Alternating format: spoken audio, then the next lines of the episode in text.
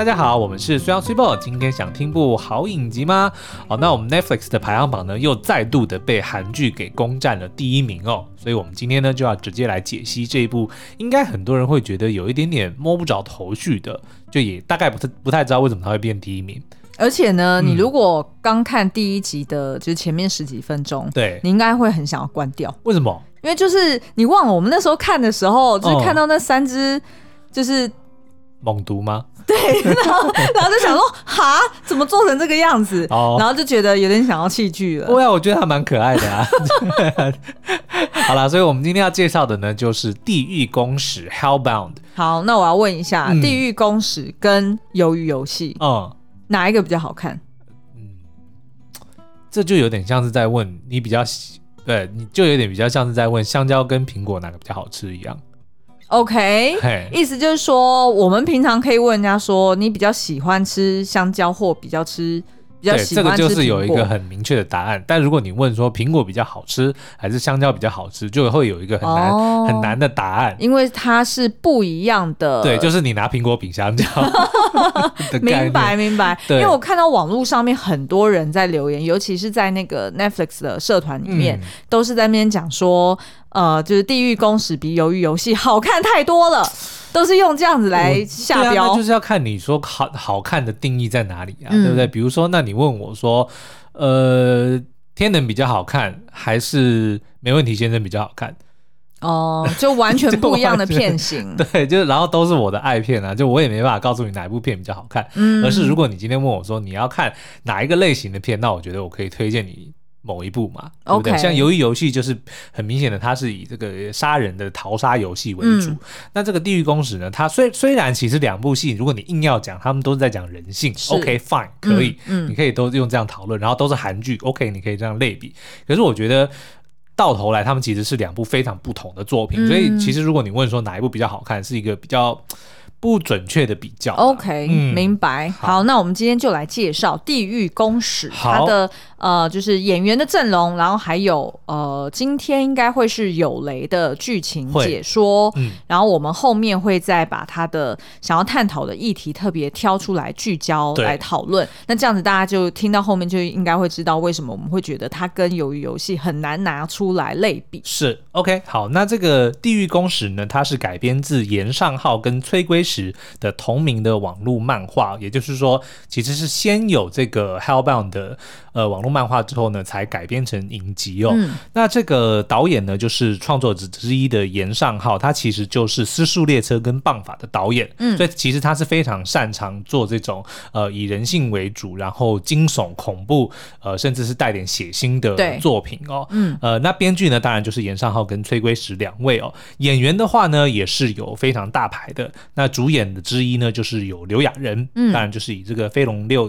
飞龙六天，讲飞龙在天哦，飞龙六知道飞龙六天，对，六龙飞天，然后太阳的后裔、收尸人跟燃烧恋爱等非常知名的演员哦。嗯嗯，那刘亚仁，我觉得最厉害的地方呢，就是他的戏路非常的广，真的很。他其实长得很帅，但是呢，他可以演呃，比如说动作戏，对，他也可以演这种。那部叫做什么？啊，他跟那个朴信惠演的哦，公寓里面有很多僵尸的那个。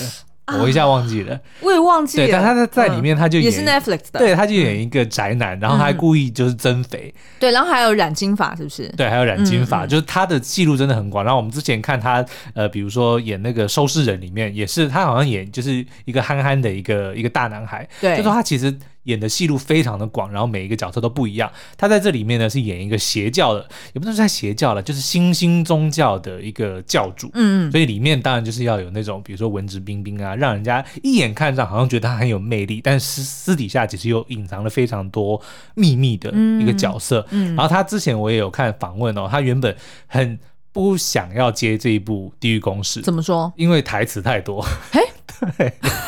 他觉得他会没有办法演好，因为他说，甚至有一场戏，光是台词就写了两张 A 四纸，哦，就一场戏的台词就这么多。啊，是不是就是他接受媒体采访的那一场戏？好像因为他就是等于对着镜头要阐述他的理念，对对对对对。然后他说他就是因为台词过多，所以一度想要辞演，就是辞演这个角色，但是还好他后来还是决定接，然后也的确演得非常的好。嗯，那比较可惜的是呢。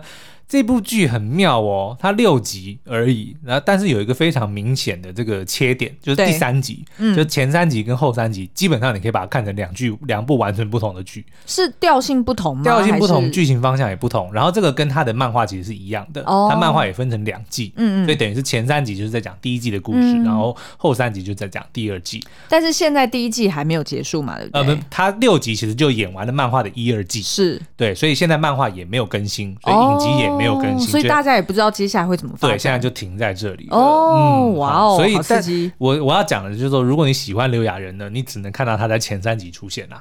就这样哦、oh，OK，好，明白。嗯，好，那其他的演员呢？好，包包括了朴正明，他演过这个《请回答一九八八》、《阳光先生》，还有《那才是我的世界》，以及金贤珠，他演过《玻璃鞋》、一闪一闪亮晶晶跟《家人之间》哦。嗯，那这个金贤珠在里面呢，他饰演一位呃律师，那他是少数是贯穿六集。都有出现的角色啦，okay, 然后也是、嗯、呃实力派演员，就是他的这个演法也是非常的让人信服哦。嗯，OK，然后呢，我想要在这边点出哦，就我之前在看调查的时候有不是调查，你在做研，我在做研究的时候呢，发现呃，就是有一些媒体他们把这个他的这个剧名 Hellbound，嗯，他把它。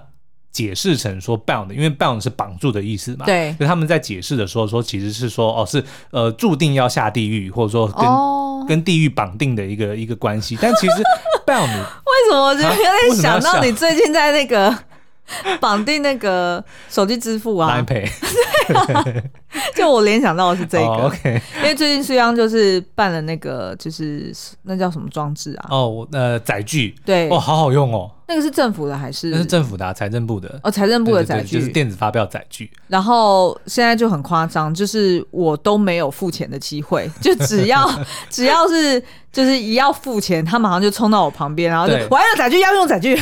对啊，因为实在是太方便啦、啊，因为它不只是让你可以不需要去收集发票去对发票，它还可以中奖自动通知，还可以直接把钱存到你指定的户头里，嗯，多方便。对不对？而且重点是，对，因为我们就是很不喜欢拿那个电子发票，就一一一长串，就是很像。婶婶有时候扁扁一样，就是都没有大。我现在多潇洒，去到便利商店就直接说，他问说有没有载具，然后要不要要不要什么会员等等的嘛，然后我就说啊呃刷载具跟 Line Pay，然后就直接同一个荧幕哦就出现两只条码，刷完了我就直接走人，什么都不用拿，是啊，多潇洒，对不对？好，Anyway，我要讲的 一直离题。好啦，反正不是绑定的意思，那是什么意思呢？Bound 呢其实是有前往的意思，像其实。你最常听见的，比如说你在车站，对不对？对，你会听到 northbound、southbound，就是说是往南或往北。嗯、所以其实 hellbound 的意思呢，就是通往地狱的意思。哦、嗯、，OK，好，谢谢你的冷知识。OK，好了，那这个地狱公使其实在讲什么呢？就是说呢，呃，在这个世界上突然呢就出现了很多的人，就一般的人哦，你也完全不知道他有什么特别之处哦，他会突然接到。所谓天使的预告，就突然天中、嗯、天空中会出现一张很大的脸，对，然后他就会直接讲说：“水宝，你即将在五天后的下午五点三十分下地狱。”嗯，然后就消失，然后就 走了，然后就消失。OK，然后但然后他也不能，嗯、就是人不能跟他对话，对不对？你可以对话，他不会理你吧？哦，他就只是这样子 announce 完，然后就走了。对对对对，嗯、然后呢，到时间到的时候呢，就会突然出现三个。长得套句我们那个超立方的的形容词，他是说什么猛毒版的馆长是不是？对对对，他好像这样下标的，非常身材壮硕，然后身上有很多黑线条的怪兽，但是也很像烟雾，就是远远看的时候，它很像一团雾。对对对对，嗯、好，然后呢就会有三只这个馆长出现，然后他就会把那个 不要叫人家馆长。啊，就是三三只，就是反正庞然大物，好了，就是地狱公使，对啊，对，对对，就地狱使者，嗯，就出现了，然后呢，他们就会把那个被预告的人呢痛打一顿，嗯，真的 literally 就是把他痛打一顿，比如抓起来摔地上啊，然后揍他呀，然后穿刺啊等等的，然后最后呢，会三个人会一起发功，在手上会产生这个热能，热能，然后把它烧烧到只剩下最后一些些灰烬。骸骨跟灰烬等等的、哦，嗯、所以呢，这个人就大家就想着说，哦，他就应该就死了，就下地狱。那他有没有什么 collateral damage？会。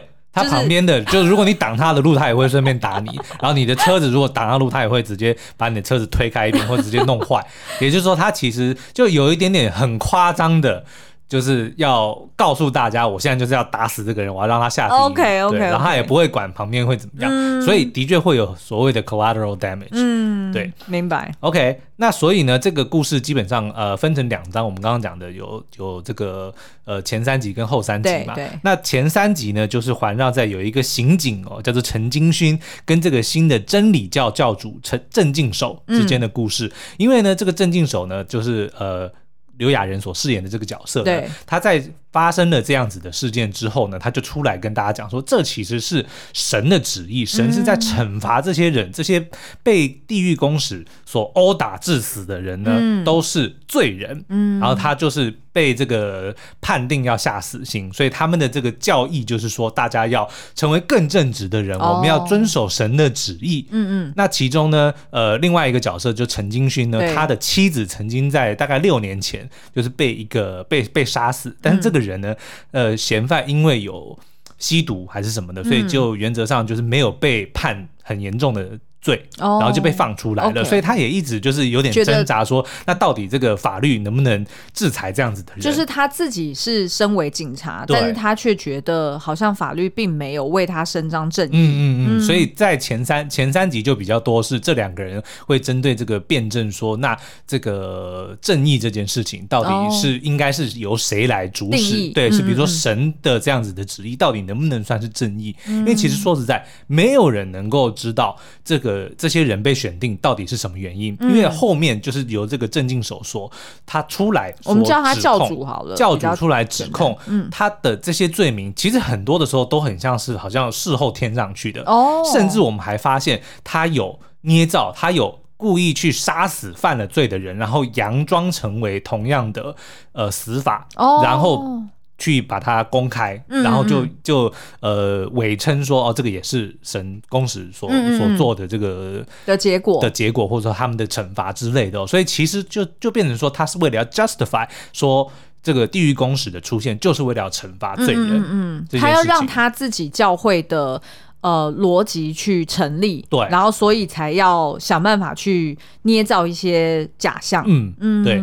那但是随着这个剧情发展呢，我们就发现这个镇静手呢，其实在二十年前他就遇到了这个天使，他就被预告说你在二十年后你将会下地狱，所以他那个时候也是非常的莫名其妙，因为他明明。他认为他那个时候没有犯任何的罪，对，所以他就开始有点慌乱，然后他就开始去游游历世界，想要去找其他类似的案例，哦、但他却发现他找不到一个合理的解释，所以他是算是他那个年代的唯一一个吗？没有，因为没有人知道这件事情嘛，但所以他就开始去世界各地去找有没有类似的情况，然后也被他目击过。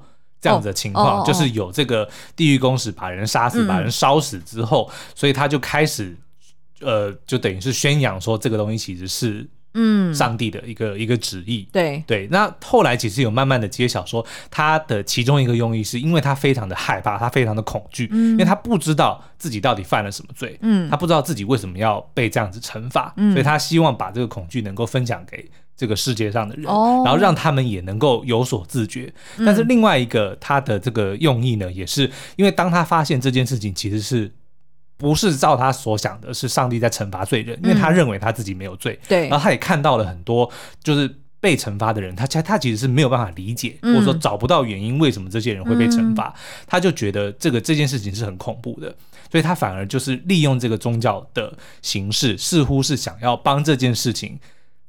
给给予合理化这件事情，好像让大家可以知道说，哦，如果我乖乖听话，我就不会这个受罪，或者说，如果我我做了坏事，我就会像这些人一样，神就会惩罚我。嗯，所以他反而是呃合理化这件事情，好像让人可以有一个寄托。哦，说哦，我可以依照你们的教义，或者说依照呃这些规范，好好的过生活，我就不会被这个。惩罚，所以这样听起来啊，就是他一来是呃，他出自于他自己的人性，嗯、他也想要把这件事情宣扬出去，去让其他人分担他自己的恐惧，嗯、等于是说不能只有我自己知道，不然我会承担太太沉重的这个这个这个。就是这件事情，他觉得自己承担太沉重了，对，所以他要把它宣扬出去。是，但是二方面听起来又是他好像算是蛮有理想的一个人，嗯、他等于他也是为了这个后世去着想，因为等于是说他是二十年前就被宣判，嗯，所以他其实是。在这个时间点，他随时都有可能会死掉，对对不对？啊，他不是随时，他知道 exactly 他什么时候会死掉。哦，OK OK，就等于快了嘛，对不对？嗯，所以等于是他他的时间越来越少。对，他等于是希望在他的有生之年，嗯，等于是一我们可以我可以这样说吗？就是将死之人，其言也善，就是他可能是希望利用这件事情，嗯，帮助这个世界变得更好。我觉得蛮妙的一点是哦，因为他跟。呃，大部分我们认为所谓的，比如说用宗教神棍啊，神棍，它其实不太一样，嗯、就他他的物质生活非常的。简单，嗯，他并没有因为这样子，比如说获得了非常多的钱，然后他比如说呃过得特别好的生活，过得特别奢华的生活，他其实并没有，他甚至都还住在就是韩国的考试院，就是非常窄小的空间里面，然后他也没有所谓的物质的享受，不像他后继的人，嗯，很明显的就是利用了这件事情，然后来为自己的来敛财，对，比如说盖很高的很好的教会啊，然后让自己呃开名车啊，然后有很多的信徒，然后获得一些权利，对，有什么基金会等等的，他其实这。这个教主并没有这样子做，所以他反而只是呃不断的在宣扬说啊、嗯呃，我们就是要做成为更正直的人，然后我们要好好的遵守神的旨意哦。嗯、那但是因为他的做法的确是有错误的，比如说他有罗织罪名，然后他甚至还有谋杀，他还他还。引诱了刚刚讲的那个刑警的女儿，嗯，去来杀死他当初杀他妈妈的那个那个犯人，然后佯装成为是神的旨意，是被烧死的那个样子。对对对，因为等于是他这样子就是。呃，双赢的局面嘛，等于那个女儿也会觉得说，我终于报我帮我妈妈报仇了。然后，但是对于这个、嗯、呃，就是这个教主来说，他也刚好有一个很好的罪犯可以利用来，就是展示给大家看。是。那第三集其实我觉得大家可以的有空的话再重新看一遍，就是最后当他跟这个刑警呃对话，因为等于是他即将要被呃。打死的前戏，他找来了那个刑警，就跟他讲这件事情的前因后果。他让这个刑警有两个选择，第一个呢，他是可以把自己把这个教主的死公诸于世，然后让大家知道说这件事情根本就是假的，就是被上帝选被这个地狱公使打死的人，其实。根本就是随机的，嗯，也没有所谓的，呃，是不是犯法，或者说有没有遵循谁的交易？因为连教主都死了，那还有什么什么话好说？但是如果你这样子做，世界将会陷入混乱，因为大家将会没有一个呃原则可以归可以去遵循，对不对？大家就会觉得那那世界肯定就会崩坏，嗯，或者你可以选择另外一个，就是我相信你的自律，你让我的死成为秘密，然后你就可以拥有。怎么讲？就是你可以，你可以活在我所打造这个新世界，人们会因为我所告、我所创造的这个故事而变得更好，变正直，变得更正直。他是给这个刑警有这样子的二择一的一个机会。那我们接下来看一下，那这个刑警他他就是他的为难之处是什么？我觉得为难之处，当然第一个就是这整件事情还是非常的匪夷所思。嗯，对，因为他其实说实在，他虽然亲眼见证到有地狱公使这件事情，但是因为没有人能够解释到底这些人为什么会被选中，所以他也曾经一度相信说，哦，这些人是是真的有罪的。对，嗯，但是同时呢，他又发现说，呃，自己的女儿其实是有是凶手。他他在调那个监视器的时候，发现说，他一开始听到说他的这个杀妻凶手被。像神一样的烧死的时候，他的确一开始也有，有快感，对，就说，哎，难道上帝真的是？难道神真的是在惩罚罪人吗？嗯，可是结果后来发让他发现，说是他的女儿被这个教主怂恿去做了这件事情之后，他就陷入了一个新的两难。是啊，对不对？因为当他如果要公诸这件事情，那他的女儿就有罪，因为他的女儿就是杀人凶手。没错，对。但是他如果隐瞒这件事情，那某方面也是违背他自己的良知，因为他知道这件事情就是根本就是杀妻凶手的死根本就不是罪有应得，对，所以他这个就是他的一个 dilemma。嗯，但是后来对他而言，他的首要任务还是要保护女儿，对，对吗？嗯嗯，所以他就跟他就等于是我们最后只看到说他呃接受了这个教主的提议，他就默默的让这件事情就。就这样了解，那我们然后他就回到他女儿的身边。可能 maybe 就期待说，在新这在更新的剧情里面，不知道他跟他女儿会不会后续不知道第三季会不会再出现、啊？对，因为至少他是知道真相的人，嗯、对吗？是，嗯。那另外一个由金贤珠所饰演的这一位律师，嗯，那他的就是我我我的印象中，就是他被非常多的暴民给呃，就是针对。因为他在这个前三集的时候呢，他就是饰演一个律师，然后被一个被宣判的一个呃单亲妈妈给找上说，呃，希望能够，因为这个真理教他们当时正在找机会来证明自己是对的嘛，嗯、所以当这个单亲妈妈被被宣告的时候呢，他就直接这个教就联络他说，我给你三十亿韩元，你让我直播你的死亡。嗯。这件事情，那因为单亲妈妈她还有孩子要顾嘛，对，对不对？所以她就呃很犹豫，到底要不要做这件事情，所以就找上了这个律师，就是金贤珠所饰演的这个律师哦。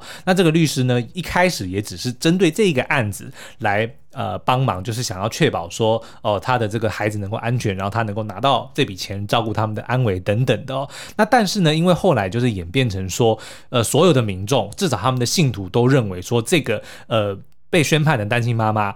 因为被宣判，所以他一定有罪，他就是罪人。对，所以你们这些所有的人就不能够帮他辩护，或者是、嗯、呃想要去呃掩盖这个事实等等的，所以就迁怒了这些人，包含了这个律师在内哦。所以在前三集的时候呢，他其实遭受到了非常多的责难，甚至是被。攻击他的妈妈也被这个教徒的呃直接攻击到死亡，嗯，但是也是因为大家那个时候就已经有点像是猎物的感觉，对，就大家就觉得说啊，你帮这个罪人嗯。辩护，或者说你那你们就是一伙的，对你就是一伙的，所以他也变得非常的孤立无援，甚至在前三集的时候还我们觉得他直接是被暴徒打死，但结果他后来没死了，嗯，对。那可是到后三集他出现的时候呢，他就直接改头换面，然后他就成立了一个新的单位哦，就专门要帮预言被预告要死的人隐姓埋名，让他们默默的死亡。哦，对，因为到了后面，其实这整件事情已经变得有点失控，失控了，大家就是不断的在找这些呃被宣告的人，然后把他们抓出来鞭尸，嗯、然后呢，就甚至会罪连他们的家族，嗯、比如说呃一个人被宣告有罪，所有的人就是。他的你的家人你也有罪，对，对不对？你你怎么可以？你怎么会不知道他犯了什么罪呢？对，等等的。嗯、然后我们也看到有非常多的画面是家人直接出来指控，比如说小孩来指控自己的爸爸，说我爸爸有罪，我爸爸是罪人，他不应该这样，他不应该那样，哦、等等的。就其实整个社会就已经变得有一点点失控了。其实这让我联想到红卫兵，哎，其实有点像啊，嗯、对不对？嗯嗯，对。那所以你觉得这出剧他想要探讨的议题是，当然就是我们刚刚听到的这些在。面临死亡当前，人性的黑暗跟扭曲之外，嗯、你觉得他其实是还想要探讨哪些议题？我觉得其实还蛮妙的，是我们一直在很多的作品里面都聊到的存在主义这件事情。嗯、因为存在主义就是在讲说，我觉得我们听众都会背了，对不对？存在主义呢，就是六个字可以做总结，叫做“存在先于本质”哦。也就是说，人活在这个世界上其实是没有意义的。就是这个意义必须要靠着自己去创造去去创造。然后呢，存在主义基本上就是无神论，嗯，因为他们会认为说，呃，相信宗教或相信有神存在的人呢，都会认为说自己的呃生命的的意义。或者是目的是有一个更高的 being，嗯，更高的一个存在所赋予的，所赋予的会有神，比如说他告诉我们要行善，我们要做好事，所以谁死后我们就可以得到永生，我们就可以上天堂，这是一种教义。那当然也有讲说什么投胎轮回等等的，所以你如果做好事，你下辈子就可以投胎到更好的过更好的人生。那如果你呃，或者是像月老这样子，对，做了坏事你可能会变成动物，对，等等或下地狱等等的，就是有有各种不同的呃这种呃观念，但是原则上都是在讲说其。其实是有超越我们超自然的力量在在帮我们帮人类做一些规范，运作这个世界。对，嗯，就是我们很多的东西其实不是，我们都不是要对自己负责，我们是要对更高的存在来负责。嗯，那这样子呢，基本上就是跟存在主义是相违背的，因为存在主义就认为说，人生在世，其实我们是要是没有意义的，我们必须要自己去创造这个意义。嗯，那所以这部电影或者说这个剧。就让我们呃，我在看的时候，其实就一直在想到这件事情。那说如果真的有神，那就代表说我们其实都已经被制定了，我们该做什么。像这个剧里面就在讲说，如果按照新真理教的教义，这些被判定要下地狱的人，都是因为犯了罪。那可是问题是我们又不知道我们犯的是什么罪。对对，那这样其实真的是让人处于一个非常恐惧的、无所适从。对，因为有些人会觉得说，我可能只是偷个东西。我可能只是做了什么，嗯，对不对？那那这样子，我到底会不会下地狱？或者说我，我只是偷偷看个 A 片会怎样？对，或者是当我被判下地狱的时候，嗯、我就会突然在想，我到底是做了什么事情？这件事情有这么严重吗？要让我下地狱等等的、哦。嗯、那其实真的就会让我们去不禁的在想，那我存在的意义到底是什么？我如果按照我自己所认定的价值观去生活，可是如果违背了神的旨意，那我所做的一切都没有意义啊！是啊，对，他说了算，他说我该下地狱，嗯、我就该下地狱。嗯嗯嗯，对不对？所以其实后来呢，这个律师他所、嗯、或者他们这一群人做的这个，对他们所得到的一个结论，他们反而把这件事情认定比较像是天灾。OK，就跟出车祸，就跟地震，就跟。坠机等等的，是你不可以预测，然后什么人都有可能会发生，你也不知道原因，然后你也不需要去特别的去解释，是你之前做了什么事情导致你这样，不是，它就只是一个没有理由。哎，那他在影集里面有没有保险公司开始在卖这个保险啊？对不对？其实应该要有地狱险。对啊，搞不好接下来的更新会有哦。是，但是就是。很明显的就有这两派嘛，一派就是说这个是神的旨意，嗯、那另外一个就比较倾向把它当成是一个天灾，也就是其实你没有办法去预测它的发生，嗯、然后它也没有什么前因后果好去好去追究的，它就是一个很不幸的事件发生，所以它也不应该跟你生前的所作所为有什么关系，也更更加的不应该牵扯到你的家人。他们是用这样子的论点，其实逻辑上来说也感觉很像是我们平常保险的里面的意外险也是一样啊，嗯、就等于是说天有不测风云，是。你总是会可能会遇上一些不好的事情，对，那反正发生了就就理赔，就这样，嗯，对。对啊，因为如果你可能会认为说，哦，我今天。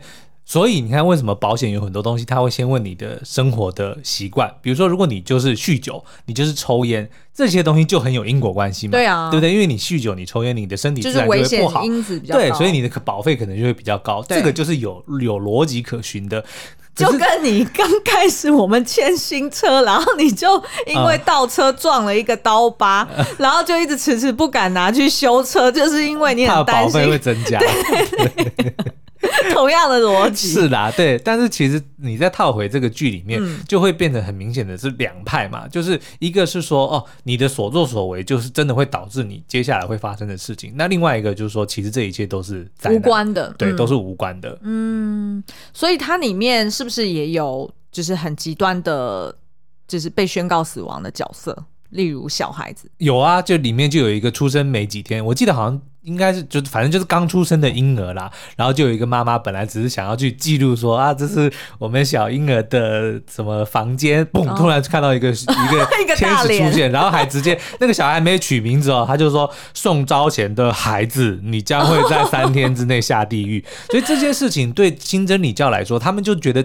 绝对不能接受，因为他们是没有原罪这件事情。是啊，他说你的罪人出生是平等的，是干净的，是干净的。然后呢，你的你的罪孽完全都是按照你的行为所嗯所累积的。的对，所以其实跟你身边的人或者跟你的出生跟你的家人其实是没有关联的。嗯，但是如果当一个刚出生的小孩就被判定有要下地狱的话，那这完全就推翻了。他们的论点，啊、然后反而会比较偏向律师他们所认定的，这个就是就是天灾。嗯、你看，有非常多的婴儿会猝死，或者有非常多的，就是。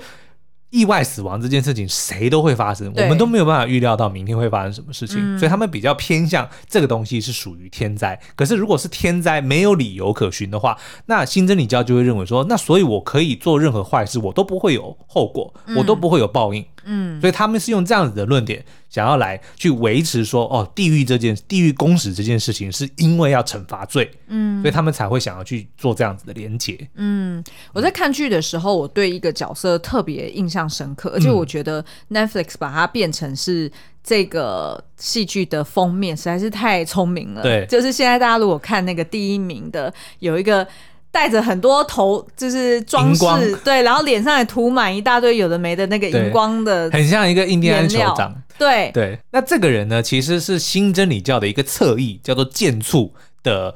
呃，算是一个代表人物吧，因为他就是在自己的这个直播节目上面一天到晚宣扬教义，然后就是在推波助澜，哦，新真理教的这些，比如说每每每就煽风点火，煽风点火，然后就一天到晚在那边指责大家说什么？嗯、你看那个人一定有罪，那个单亲妈妈一定有罪，嗯、这个律师实在太可恶了，嗯、等等的，反正就是有点是网军呐、啊，就狂狂热分子、啊，狂热分子啦。嗯、那但是呢，Switchbot 在一看到这个角色的时候呢，你要不要讲一下你当时给我的，你当时讲出来的那个论点？我那时候是说，我觉得他这个造型设计还别有巧思，对，因为呢，他是。呃，就是把灯灯光都关掉嘛，嗯、然后他脸上或者身上的那些荧光荧、呃、光的涂料，是会让他在黑暗当中闪闪发光的。嗯、然后事实上，这个也很像整出剧他在描述的，就像刚刚苏阳讲的，人。知呃，知在这个世上，人是不是有一个更强大的一个 being 在他前面，嗯、就是一个造物主，或者是一个就算是地狱公使好了，对，是不是我们都要去寻找那样子的真理，嗯、然后要有一个要有一个偶像可以去崇拜、去依归？对，那所以在人世间其实也一样啊，所以我才觉得说他会这样子设计他的造型，嗯，是不是就想要直接去影射这件事情，就是说。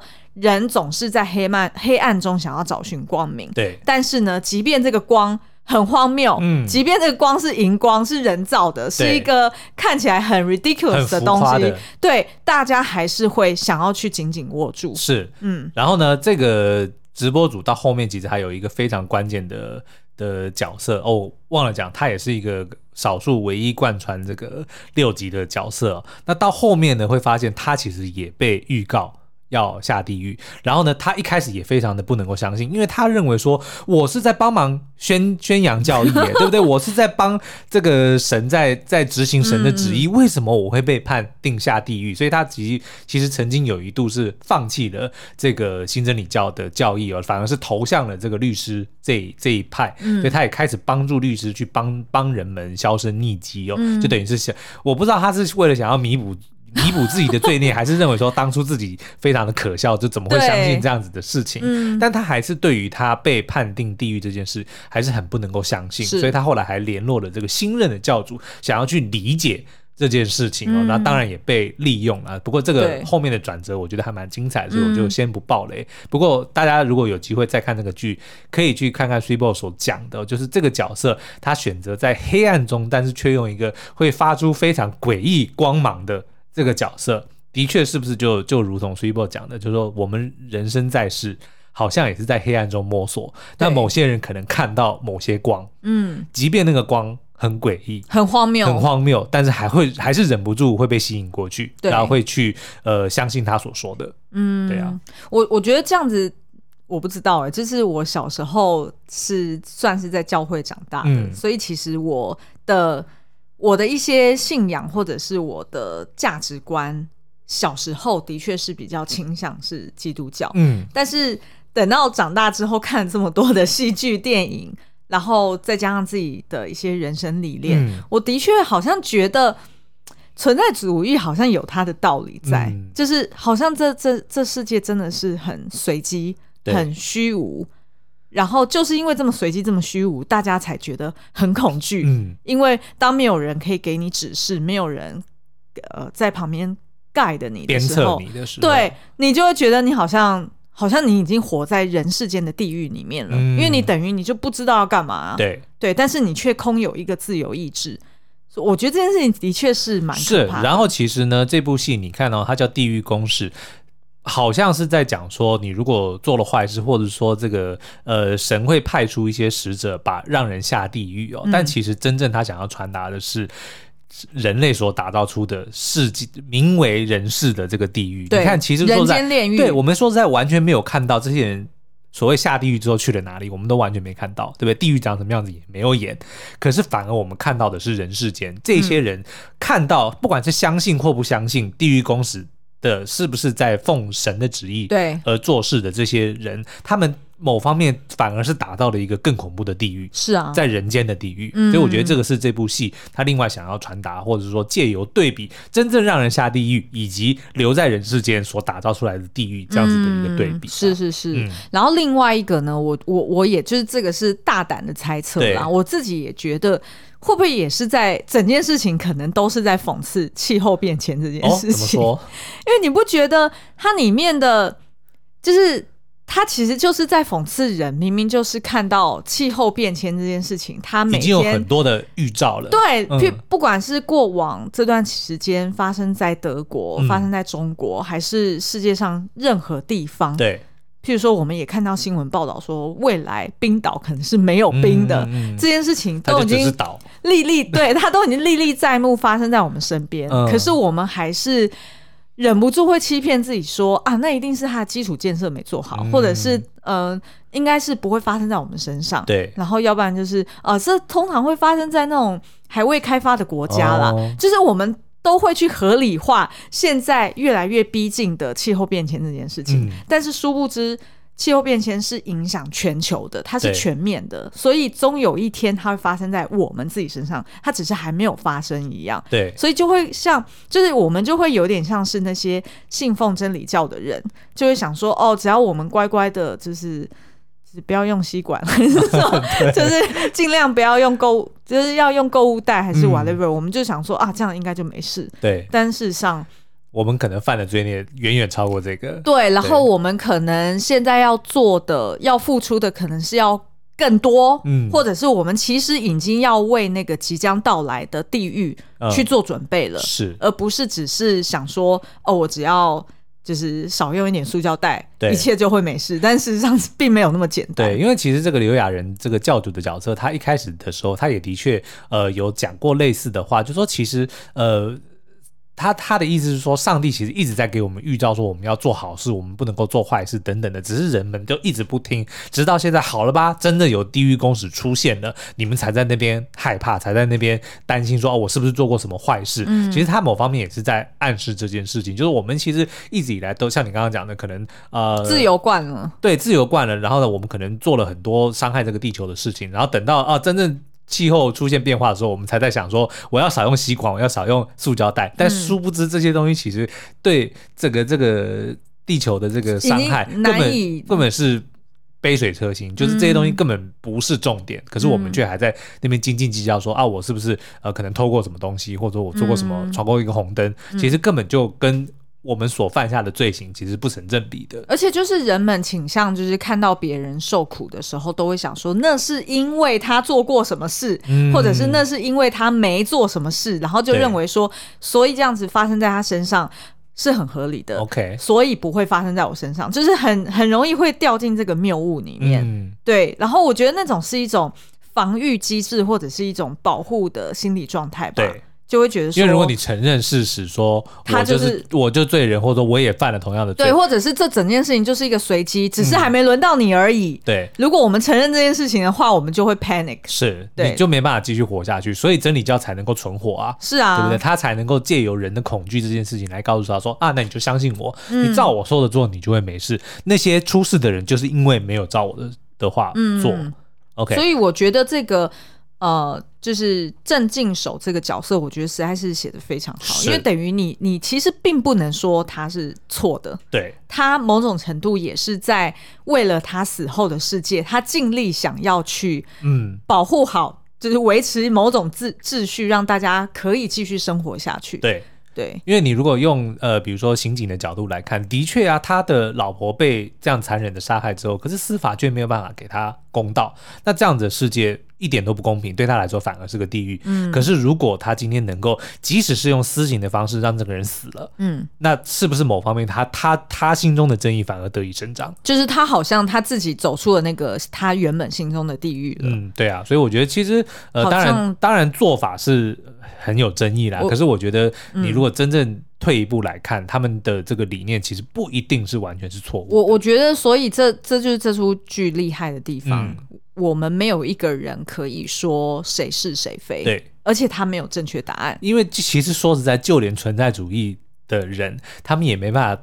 拍胸脯保证说这个世上没有神，对对不对？因为没有人知道这个答案啊，对，对啊，嗯嗯，我觉得这是也就是这个剧，他至少做到的是让我们去讨论这件事情了。嗯嗯，好哦，好，那，那接下来呢？其实第二季呢，呃，影集的第二季，我们相信他一定会会继续拍下去啦。那目前是出现了很多至少我觉得有两个非常大的伏笔哦，是大家可以好好的去思考一下。第一个呢，就是原本被判定要死的那个婴儿，最后竟然没有死，那是不是 miss 了呢，还是失手了呢？我们都不知道哦。那再来呢，就是死去的人竟然有一个人复活了，就是那个单亲妈妈，她原本就只剩下一个躯壳，然后被供在。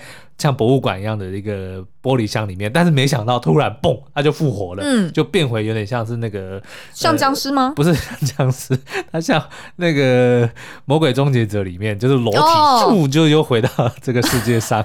但是我们也不知道那个是不是他本人，因为看起来怪怪的，就是 样子是啦，但是他当然神情就是觉得好像很很奇怪，所以我们也不确定说那其他的人会不会回来。那当当然包括了我们的这个镇静手。刘亚仁所饰演的这个教主，如果他回来，哇，那就更精彩了。所以意思就是说，我们现在讨论老半天，结果可能到，譬如说明年完全推翻。对，就是他们下地狱其实是去玩。OK，好了，那今天的这个我们推荐《地狱公使》呢，目前还在这个 Netflix 上，应该还是排行蛮前面的，嗯，所以也欢迎大家可以去追。然后也如果有什么想要我们再进一步讨论的，也欢迎到 Apple Podcast 底下五星留言跟我们说。好哦，那今天的节目就到我们下次再见。拜拜。拜拜。